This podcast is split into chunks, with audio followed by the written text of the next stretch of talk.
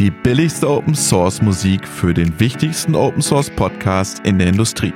Willkommen bei Open Source in der Industrie mit Julian Feinauer und Robert Weber. Wir beweisen euch, dass Open Source viel mehr Tolles leisten kann als diese langweilige Musik. Dieser Podcast wird euch präsentiert vom Media Tech Lab das Förderprogramm des Media Lab Bayern. Das Lab bringt Open Source Entwicklerinnen und Entwickler und die Medienbranche zusammen.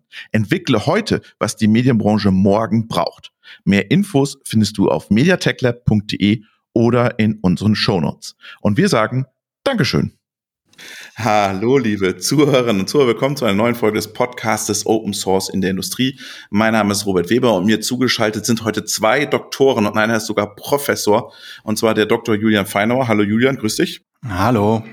Und der Professor Dr. Alois Zeutel. Zeutel ist richtig, oder? Ja, ist richtig. Hallo zusammen. Grüß dich. Hallo. Schöne Grüße nach Linz. Wir wollen heute über Eclipse vor Diag sprechen. Und du hast gerade gesagt, Aris, ihr macht eine Mischung aus Deutsch und Englisch. Aber bevor wir über euer Projekt sprechen, stelle ich doch ganz kurz den Zuhörern und Zuhörern vor.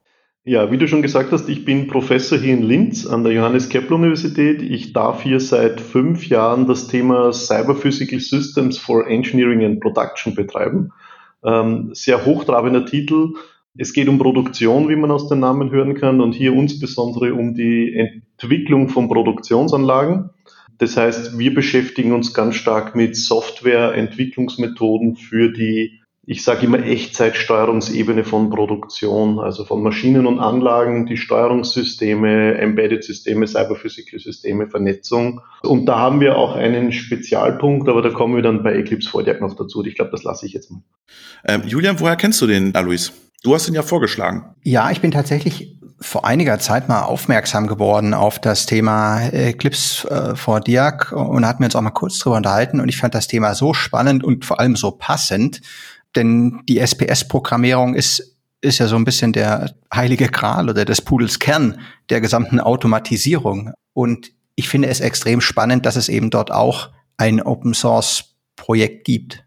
Alois, lass uns doch mal kurz erzählen, was ist euer Ziel, euer Projekt? Och, äh, unser Ziel ist Spaß haben, ähm, aber äh, Spaß beiseite. Ähm, wir beschäftigen uns ja mit der Art und Weise, wie können wir Steuerungen besser programmieren. Äh, der Julian hat es vorher schon angesagt, SPS, äh, vielleicht für die Zuhörer, die das nicht kennen, steht für Speicherprogrammierbare Steuerung. Ich hoffe doch, dass jeder Zuschauer das kennt bei uns. Keine Ahnung, wie euch alle hört. Und das ist halt so das Gerät, wie, wie Maschinen gesteuert werden. Die Programmierung dahinter wurde ähm, Ende der 60er, Anfang der 70er ursprünglich entwickelt. Von der Architektur hat sich dann nicht viel verändert. Und dann gab es äh, Mitte der 90er sehr, sehr schlaue Menschen, die haben einen IEC-Standard entworfen, der heißt IEC 61499. Leider der Name des Standards ist Function Blocks, das ist nicht sehr aussagekräftig, aber der Standard definiert eine Programmier- und Modelliersprache, um Steuerungssysteme, vernetzte Steuerungssysteme effizienter zu programmieren. Und ich beschäftige mich jetzt schon seit meiner Masterarbeit mit diesem Standard. Äh, zuerst an der TU Wien, dann in München, jetzt in Linz. Und in, aus Forschungsprojekten ist eben eine Infrastruktur entstanden, wo man diesen IEC-Standard ausprobieren kann. Und das ist jetzt schon 15 Jahre her. Wir hatten gerade vor zwei Wochen unser 15-jährigen Geburtstag, wo wir dieses als unter dem Namen FORDIAC damals, also damals hieß es Framework for Distributed Industrial Automation and Control, deswegen auch das FORDIAC, jetzt eigentlich als Eigenname ins Leben gerufen haben, damit Menschen mit diesem IEC-Standard einmal ausprobieren können. Weil ich habe mich in der Vorbereitung in eure Podcasts ein bisschen reingehört und das ist ja so ein Thema.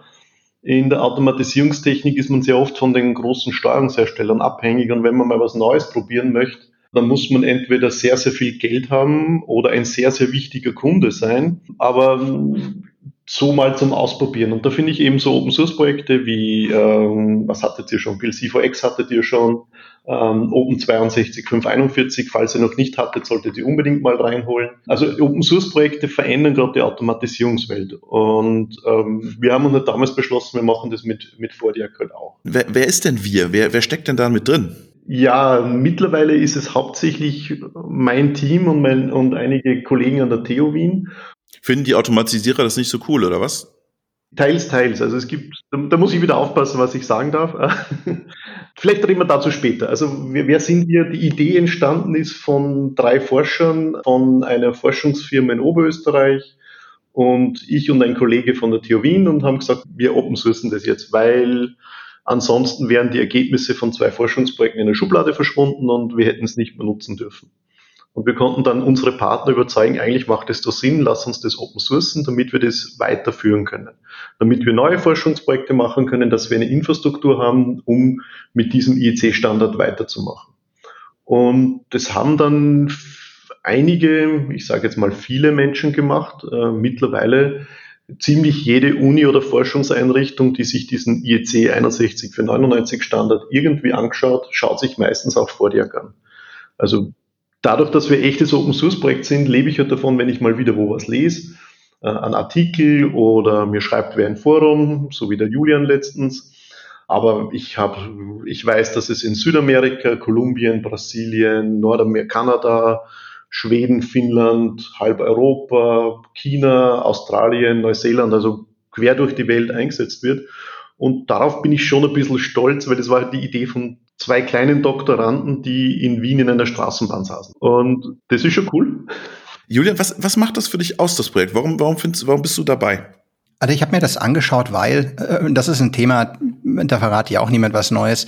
Also das Thema SPS-Programmierung vielleicht, um, um so ein Bild zu bemühen, man mag es mir nicht übernehmen, aber wie ich das erste Mal gesehen habe, also ich komme aus der Hochsprachenprogrammierung, und wie ich das erste Mal gesehen habe, wie SPS programmiert werden, das kam mir so vor wie, wie so Keilschrift. Ne? Also wie wenn einer sagt, ja, wir ritzen hier so mit Keilschrift irgendwie in Steine rein, weil das haben wir schon immer so gemacht. Das funktioniert eigentlich ganz gut. Na, wie gesagt, ich möchte jetzt hier damit niemand zu nahe treten, aber es ist einfach so, dass wenn man sich anschaut, wie die SPS-Programmierung funktioniert und wie die Hochsprachenprogrammierung funktioniert, die, da gab es in den letzten 30, 40 Jahren, ist das unglaublich weit auseinandergegangen, was das Tooling angeht, was die Methoden angeht und so weiter. Natürlich ist SPS-Programmieren klar, da, da, hängen irgendwie schwere Maschinen dahinter und wenn es dann einen Bug gibt, dann, dann kann, jemand verletzt werden und sowas. Das heißt, man, man darf das jetzt nicht kleinreden und sagen, oh, mach doch einfach mal einen Microservice und, und haut's mal einfach raus und schaut, was passiert. Aber nichtsdestotrotz glaube ich, da, da ist Potenzial, dass sich in der SPS-Welt was verändern wird. Und jetzt ist man genau an dem Punkt, was der Alois gerade angesprochen hat. Jetzt muss ich mal ein bisschen rumspielen, mal was ausprobieren. Und jetzt ist vor Dirk das einzige mir bekannte System, was eben in diesem Reifegrad daherkommt, wo man sagt, ja, und ich kann überall reinschauen, ich kann alles anfassen, ich kann alles verändern und kann einfach mal mit rumspielen. Was würde denn passieren, wenn ich diesen SPS-Code zum Beispiel mal in Python schreibe und dann aber irgendwie übersetzen lasse oder sowas, ne? Und das, das ist die große Stärke. Es ist ein Spielplatz, der damit aufgemacht ist, um Ideen auszuprobieren. Alois, wie siehst du das mit, dem, mit den Hochsprachen und der SPS?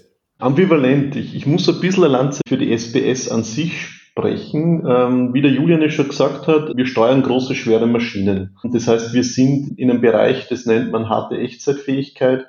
Und da brauche ich irgendetwas, was mir das Leben leichter macht. Wenn ich jetzt rein hoch, es gibt sehr schlaue Menschen, Maschinenbauer, die äh, Maschinen in Hochsprache programmieren. C, C++ kenne ich viele dann muss ich mir sehr viel selber machen und sehr viel selber aufpassen, weil ich mir sehr viel, sehr leicht ins Knie schießen kann. Und die, was die SPS-Welt versucht hat, ist halt den Programmierern gewisse Dinge nicht zu erlauben, damit sie es nicht so leicht haben, sich ins Knie zu schießen. Wo ich aber dem Julian sehr wohl zustimme, dass wir, was die gesamten Entwicklungsprozesse, die Sprachen, die Möglichkeiten, wie wir entwickeln, in manchen Bereichen sicher 20 Jahre hinterherhinken. Und das ist auch der Grund, warum es meine Forschungsgruppe gibt, weil halt es Menschen gibt, die feststellen, ich kriege mehr und mehr Software in meine Maschine rein und zwar genau in die SPS rein. Also ich habe Kunden, Partner, die erzählen mir dann, ja, eine Maschine, eine Million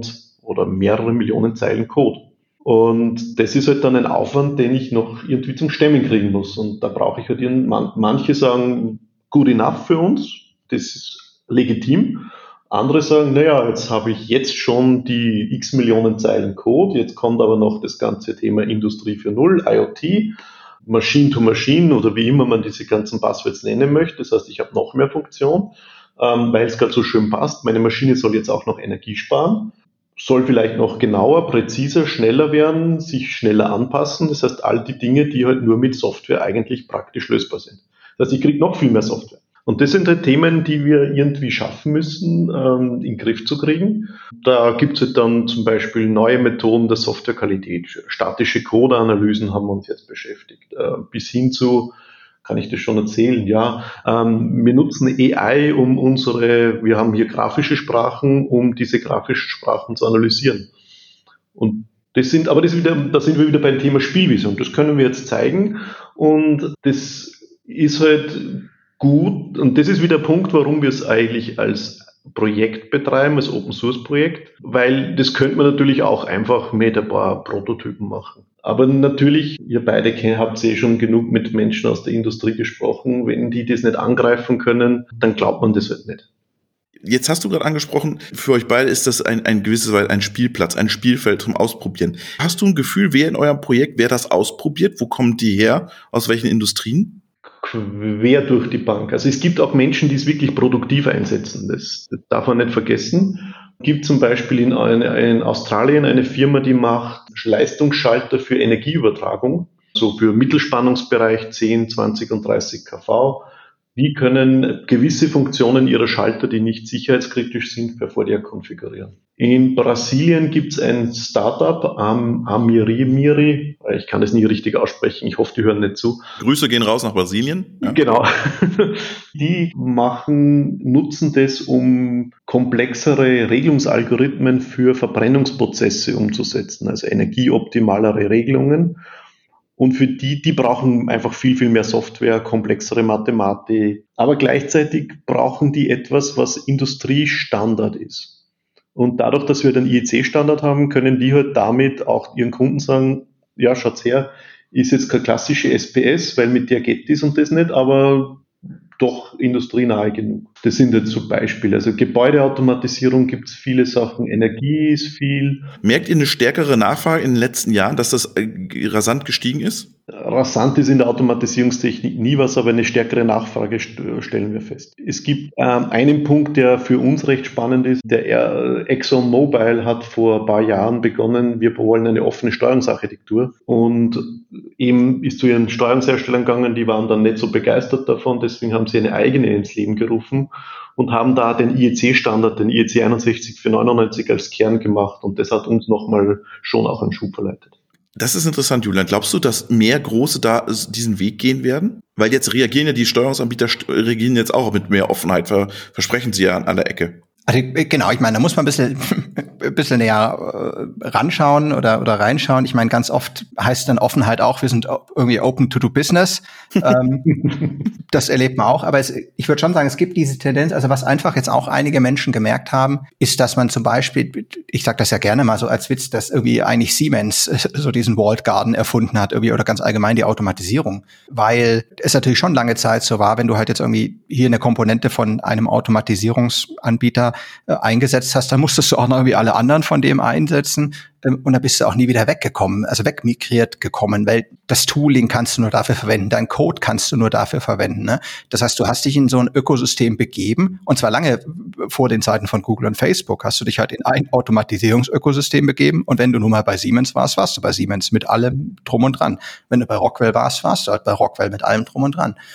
Und das ist ein Thema, das merken, glaube ich, inzwischen auch größere Unternehmen mehr und mehr, dass sie eigentlich da lieber eine Flexibilität haben wollen und sich nicht so sehr äh, von ihren Anbietern da einsperren lassen wollen. Jetzt die, die Anbieter, die sind natürlich da langsam sozusagen das aufzuweichen, weil wir natürlich ein Stück weit davon auch leben. Aber ich würde schon sagen, die Tendenz geht definitiv hin zu, dass sich das mehr und mehr öffnet ob wir irgendwann an dem Punkt sein werden, dass du jetzt irgendwie ne, mit drei Klicks irgendwie den, den Code von Steuerung A auf Steuerung B hinbekommst, ne, das mag ich mal noch zur Disposition stellen. Aber da gibt es schon diesen Wunsch, also der, das, der, der Kerneffekt, ich meine, da sagt ja keiner, oh, wir wollen jetzt das um so Open Source oder sowas. Der Kerneffekt ist aber, man möchte sich nie einsperren lassen. Man möchte diesen Stück Souveränität haben, zu sagen, okay, wenn jetzt der Anbieter irgendwie die Preise anzieht oder, oder irgendwie das passende Produkt nicht hat, dann möchte ich auch zu einem anderen gehen können.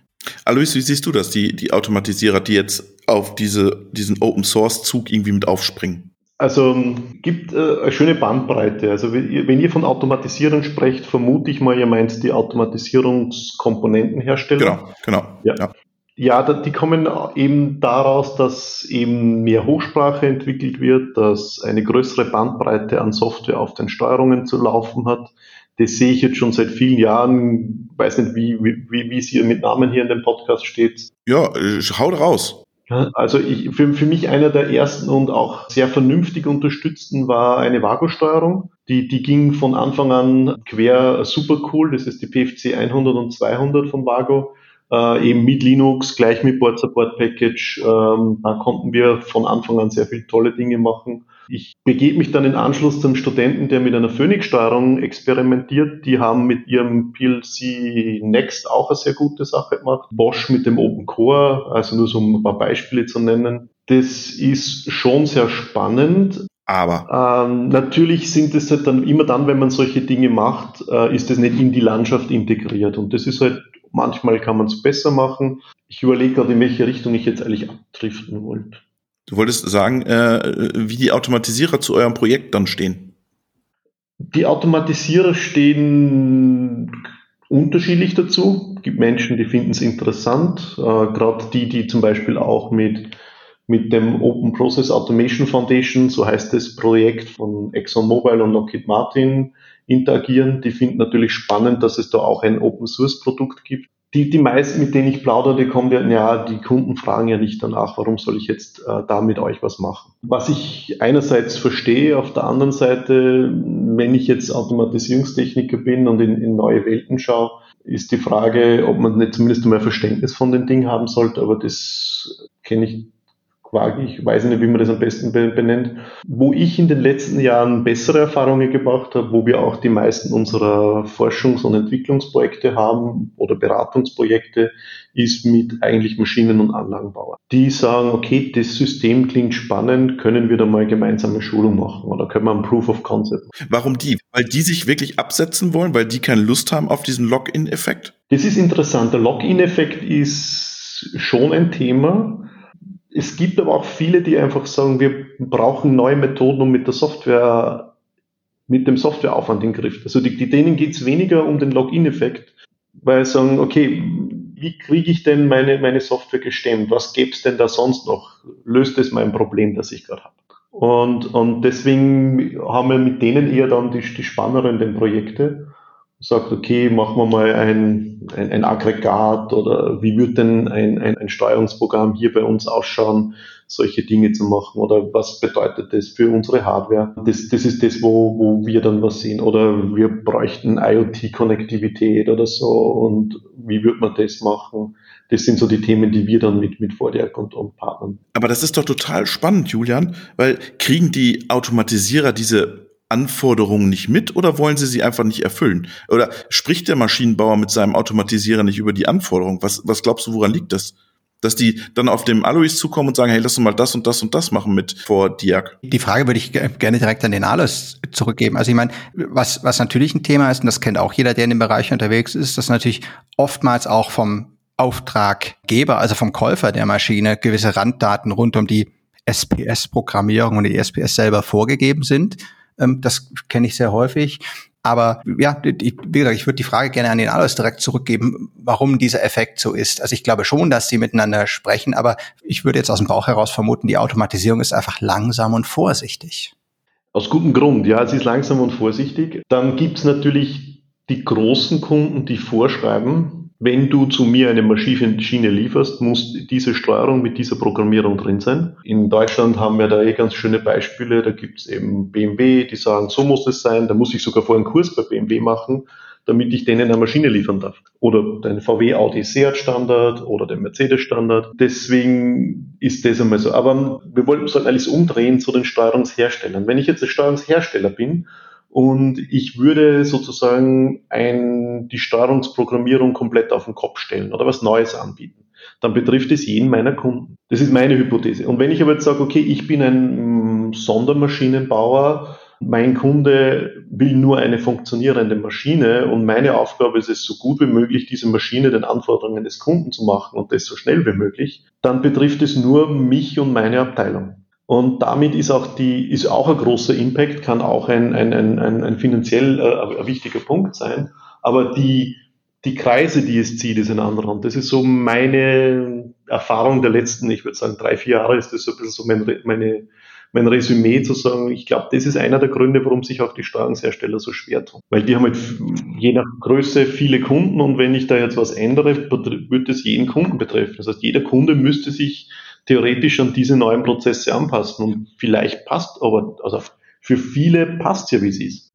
Das heißt, du bewegst dich einfach in der Nische und fühlst dich da wohl. Ist vielleicht der Luxus meiner, meiner aktuellen, meines aktuellen. Du kriegst ja Geld vom österreichischen Staat, du musst ja nicht noch irgendwas verkaufen. Ja. Ja, so ungefähr. Das ist jetzt ein bisschen überspitzt formuliert, weil wir möchten natürlich interessante Forschung machen, die dann auch in die Industrie geht. Und kriege aber mit, dass es spannender ist, eben mit, mit Maschinen- und Anlagenbauern zusammenzuarbeiten, weil die halt wirklich konkreter und, und echter an der, an, an dem jeweiligen Thema. Also ich habe auch schon mit, mit Automatisierungstechnikern viel zusammengearbeitet, also quer durch die Bank und ist immer wieder spannend. Aber wenn es jetzt um Steuerungsprogrammierung geht, um wirklich, ich, was sind die Probleme, sind halt die, die wirklich machen, trotzdem die, die näheren. Ich habe gerade gedacht, als du sagst, ich will auch Geld verdienen, so jetzt äh, noch das Beratungsunternehmen Zeutel noch mal kurz vorstellen, äh, das neben der Uni noch nebenher läuft sozusagen. Ja.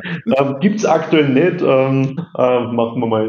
Also nee, leider. Äh, wer weiß. Wer weiß, ja. Wer jetzt zuhört und äh, den Alois buchen will, äh, Kontakt über uns, ja, mit Provision. Ja. Genau. Eine Frage noch von mir. Also wir haben ja ganz oft, ich bin ja ein großer Verfechter, muss man schon fast sagen, von irgendwie Open Source, der auch irgendeinen kommerziellen Aspekt hat, weil wir haben ja bei den Open Source äh, Communities, vor allem wenn es sehr anwendungsgetrieben ist, wie ich jetzt auch hier vor Dirk einschätzen würde, äh, braucht es ja einfach Leute, die teilweise sicherlich intrinsisch motiviert sind und das, das, das ist sicherlich beim Alois definitiv der Fall und auch bei seinen Kollegen und Kolleginnen. Aber es braucht natürlich auch eine gewisse monetäre Motivation, ne? weil ich meine, so ein, das Institut, die Kollegen vom Alois, die werden jetzt auch nicht nur für Luft und Liebe und, und Sternchen auf GitHub sozusagen morgens aufstehen. Und ich meine, die Historie von Open Source war ja im Prinzip äh, genau die wieder hier das Modell ist, ne, dass also irgendwelche Leute, die von Universitäten bezahlt wurden, als ja, Nebenprodukt genau diese Dinge geschaffen haben. Aber es ist natürlich, oder vielleicht andersrum gefragt an dich, Alois, ne, glaubst du, wenn ihr jetzt also wirklich in einer sagen wir mal, serienindustriellen Anwendung wärt ähm, und eine ganz andere Monetarisierung hättet, könnte das Projekt dann auch äh, nochmal einen anderen Drive haben oder andere Potenziale haben? Oder würdest du sagen, na, im Prinzip schafft ihr eh gerade all das, was ihr euch vornehmt und was ihr ausprobieren wollt? Ich glaube, ich muss da ein paar Dinge klarstellen, die vielleicht nicht ganz gut rübergekommen sind. Der Punkt ist, wie auf vielen Unis dieser Welt finanziert der Staat nur sehr, sehr wenig Personal. Das heißt, der Großteil der Dinge, die wir aktuell für Eclipse Vordiag machen, kommt aus unseren Forschungsprojekten. Das heißt, Forschungs- und Entwicklungsprojekten, wo wir entweder in einem EU-Projekt zum Beispiel eh gerade dran arbeiten, dass wir Code von Fordiak in das Tool von Schneider Electric und Retour transferieren können, weil uns das ein wichtiges Anliegen ist, dass wir genau solche Probleme in der Zukunft nicht mehr haben. Wir haben auch direkt industriefinanzierte Projekte, wo Firmen sagen, bitte zeigt uns das mit Fordiak oder wir hätten gerne dieses oder jenes Feature in Fordiak entwickelt. Und das heißt, intrinsisch motiviert haben wir einige, ich nenne es mal eher grundlagenlastigere Forschungsthemen, aber der 90 Prozent ist irgendwie in Kollaboration mit Industrie, wo wir Dinge an Fordiak weitermachen. Und das ist eigentlich bei allen aktuellen Kontributoren am Eclipse Fordiak Projekt so. Deswegen, wenn neue, neue Menschen was brauchen, täten oder contributen möchten, ist, bin ich natürlich sehr, sehr offen. Wir sind äh, ein klassisches Open Source Projekt, dem, dem wir uns dem nicht verwehren. Aber ich würde auch sagen, dass wir jetzt nicht dieses klassische Bastler Open Source Projekt sind, wo wir sagen, wir hätten da gerne was, sondern doch sehr stark motiviert sind aus unserem Projekt. Kannst du ein bisschen was erzählen, wer, wer euch da beauftragt oder ist das alles streng geheim? Ja, die Firmen sind aktuell alle streng geheim, ja. Sorry.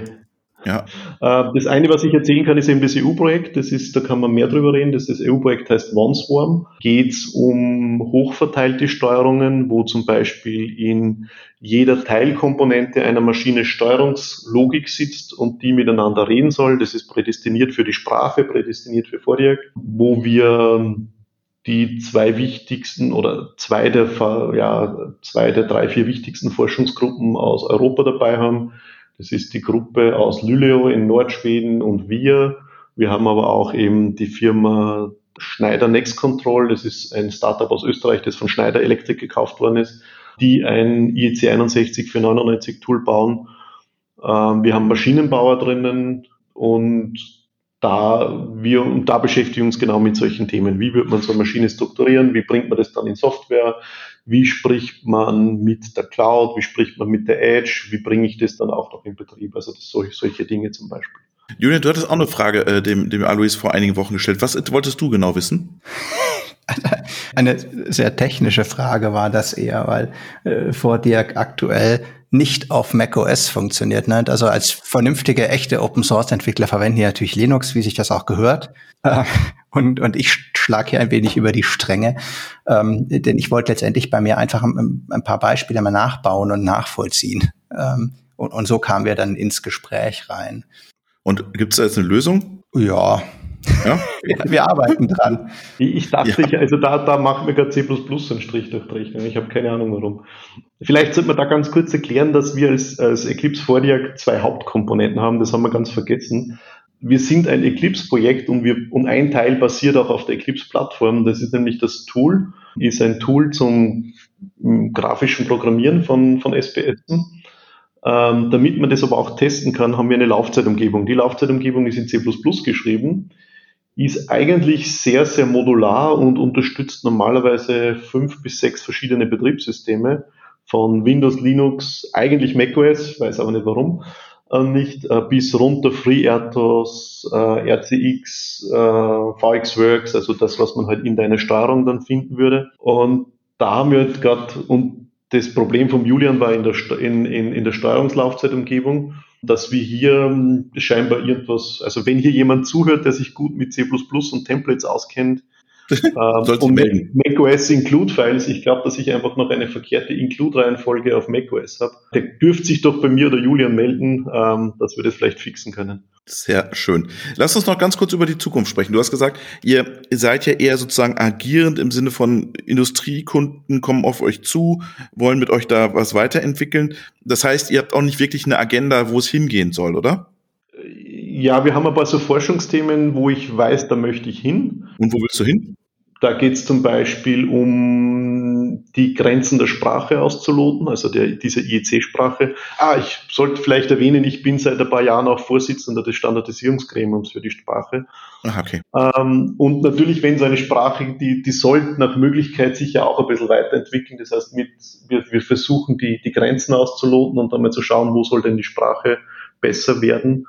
Da gibt es zum Beispiel eine Zustandsmaschine, die, ich, die wir besser machen möchten, oder wir möchten mehr noch Verhalten modellieren können. Quasi, wie soll sich denn mein Programm verhalten, damit wir das dann überprüfen können im Vorhinein. Das ist so Forschungsthemen. Dazu möchten wir auch in dem Tool dieses Programm interpretieren.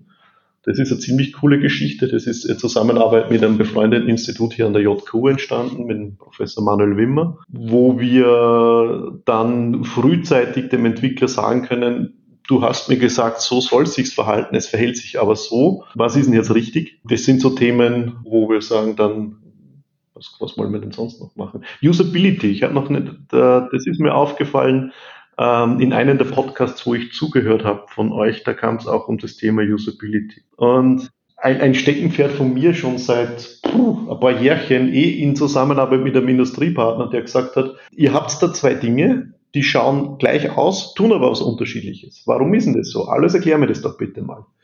Und dann musste ich feststellen, dass wir da vielleicht ein paar User-Interface-Abstraktionen falsch gemacht haben habe dann begonnen, mich ein bisschen in das Thema einzulesen, äh, Videos zu schauen, äh, Studien zu machen.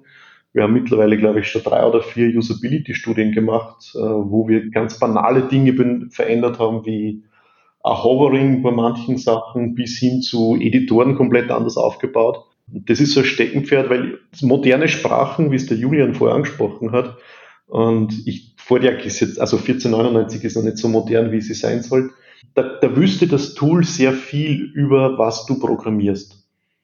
Und da glaube ich, dass wir als Tool dem Nutzer noch viel mehr helfen könnten, dass der User effizienter arbeiten kann. Und deswegen ist da auch immer die Frage, was kann das Tool mir abnehmen? Ähm, wie müsste ein gutes Tool beschaffen sein? schaffe ich mit weniger Klicks und weniger Mauskilometer eigentlich vielleicht mehr. Julian, letzte Frage von dir an Alois. Also es gibt eine Frage, die mich immer beschäftigt in dieser SPS-Welt, mag auch an meiner eigenen Unwissenheit liegen, weil du hast es ja jetzt auch vorhin schon erklärt, es gibt zwei, zwei Komponenten und das ist eigentlich immer so in der SPS-Welt. Ne? Du hast die Programmierumgebung sozusagen, ähm, wo du deine Entwicklung machst und dann hast du das Runtime-System. Gibt es bei euch irgendeine Art von Gewichtung, was das Herz von vor, vor Diag ist, die, die Entwicklungsumgebung oder die Runtime oder ist das wirklich so, dass man sagt, eigentlich beide ähnlich? Die Gewichtung von den Entwicklungsstunden sind, sage ich mal, 95 Prozent ihr Tool, weil ein Tool zu entwickeln ist furchtbar kompliziert. Eine Runtime entwickeln, dachte ist erstaunlich einfach. Keine Ahnung, vielleicht haben wir etwas falsch gemacht, aber es ist relativ einfach, eine Runtime zu entwickeln. Da tun sich da und dort mal Kleinigkeiten. Ich, wir portieren es auf ein neues Betriebssystem, wir wollen neue Hardware integrieren oder so. Wir wollen, dass es auf macOS läuft. Ja, genau. Wir wollen, dass auf macOS läuft oder wir möchten, dass wir ein exotisches Bussystem unterstützen oder ich hat, wir haben ein neues Konzept, wie wir IOs abbilden möchten und das möchten wir jetzt ausrollen auf, auf mehrere unserer unterstützten Geräte weil ich ehrlich gesagt macOS jetzt nicht so die Zielplattform, weil die, das Laufzeitsystem ist eher für Geräte, wo man auch mit der Physik interagieren kann, weil das ist ja das, was wir mit der Steuerung machen wollen. Wir möchten Sensoren lesen und wir möchten Aktoren schreiben, also wir möchten den Motor bewegen, eine Pumpe einschalten, ein Licht aufdrehen und das tue ich normalerweise nicht in macOS. Ja. Alois, wir sagen vielen, vielen Dank für den Einblick in euer Projekt Eclipse for Diag und wünschen dir weiterhin viel Erfolg und hoffentlich äh, kommen noch mehr Automatisierer auf dich zu. Wir drücken dir die Daumen. Vielen Dank. Ja, vielen Dank auch von meiner Seite. Und schöne Grüße ins schöne Linz.